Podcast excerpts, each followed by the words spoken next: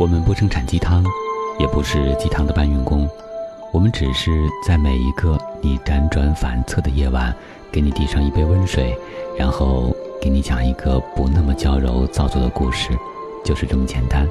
这里是每周三、周日晚九点为各位宝贝准时放送的《听男朋友说晚安》，我是你的枕边男友文超。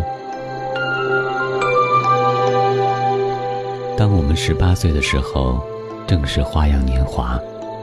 当我们到了二十岁的时候，或许也已经有过轰轰烈烈的爱情，也曾经海誓山盟、天长地久。当我们到了二十五岁的时候，经历了感情的波折，看多了分分合合、决绝的离别。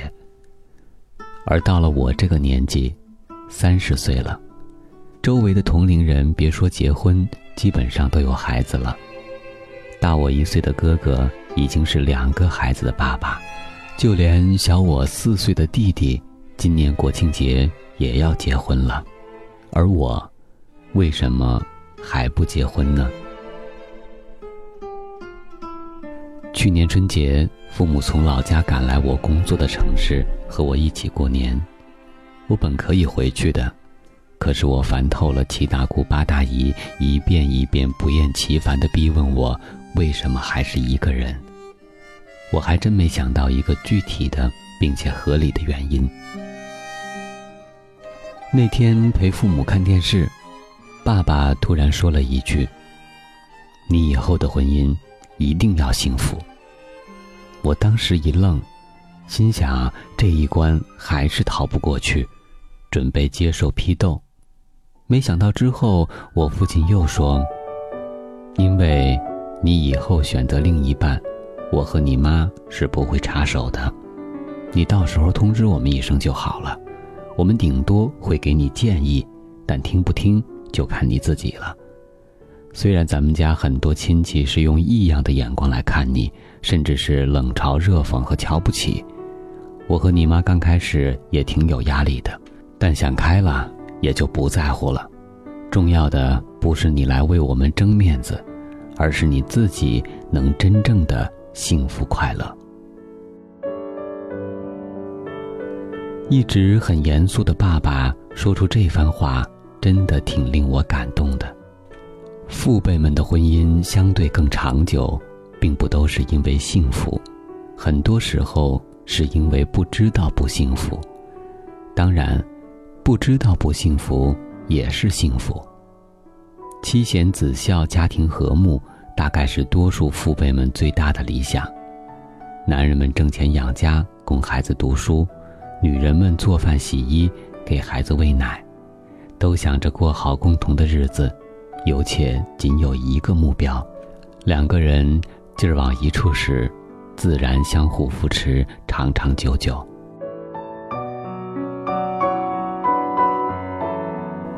颖儿是我好朋友，今年三十岁了，响当当的女强人。随着年龄的增长，父母急在心里，常常催促，亲戚朋友也帮忙安排过数次相亲，但她多以工作繁忙推搪过去。面对亲人朋友的逼问，她只是苦笑道：“哪个男的会娶一个工作狂做老婆呢？”拒绝相亲的真正原因一直埋在颖儿的心里。大学期间，她谈过两次恋爱，两段感情的无疾而终，让她十分伤心。最终，她决心一门心思研究学术，让爱情和婚姻滚蛋吧。一直到读完研究生毕业，她依然孤身一人。我笑话她，这是被第一次恋爱伤得太重。一直没有缓过气儿来，他却反过来发问我：“你迟迟不肯结婚，又是为什么呢？”我哑口无言。我们这一代不想结婚的人越来越多，离婚率也越来越高。外界的阻力不能使我们勉强接受婚姻，并不是我们变得没有担当、没有责任感，而是因为我们更在意自己过得舒不舒服。自不自由。之前在知乎上看到一个帖子，说三十岁的女白领被家里人催婚，她原本是某商业银行的职员，收入还算稳定，后来经熟人介绍相了亲，当年就生了孩子，一对双胞胎男孩。为了照顾家庭和孩子，她辞掉了原先的工作，到爱人工作的城市，生活在租住的房子里。两个人工资加起来还很拮据，抚养两个小孩的时候，还得应付各种家庭矛盾。双方父母互相看不顺眼，自己父母也看不上女婿，跟丈夫之间经常会因为双方各自父母而闹得不愉快。总之。过得很不舒服。我们都知道，经营一段感情很艰难，经营一辈子感情更难。妥协和包容是必须的粘合剂，而对于个性越来越强、越来越自我的年轻人来说，妥协和包容显得不太容易了。于是，婚姻变得很麻烦。我的大学英语老师是一个大龄剩女，她说：“这辈子都不想嫁人了。”我当时很讶异，谁会拒绝一个疼爱自己的恋人呢？谁会拒绝相伴到老的铮铮誓言呢？他给我的答案，我印象深刻。他说：“宁可高贵的单身，也不愿卑微的幸福。”我现在明白了。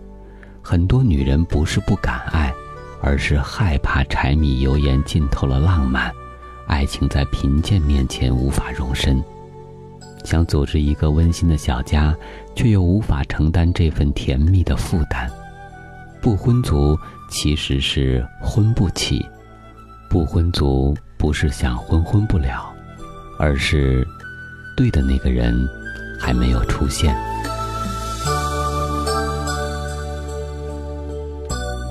现在还是总有人会问我为什么还不结婚，我也常常这样问自己：年纪这么大了，我为什么还不结婚呢？或许是因为在父辈的婚姻里看不到温馨的希望，或许已经经历了几次感情的背叛和伤痛，又或许我还没成熟到能担任为人父、为人母的角色，更或许是。我享受着一个人生活的方式。其实，对于很多人来说，结婚生子都不再是生而为人的终极目的，甚至不是人生路上的必经站点。它只是一个顺其自然的东西，有也好，没有也不错。谁说我们一定要走别人的路呢？不结婚的我们，没有什么不同。我是今晚的主播文超感谢编辑小满我们在此月色浓妆伴你入眠晚安。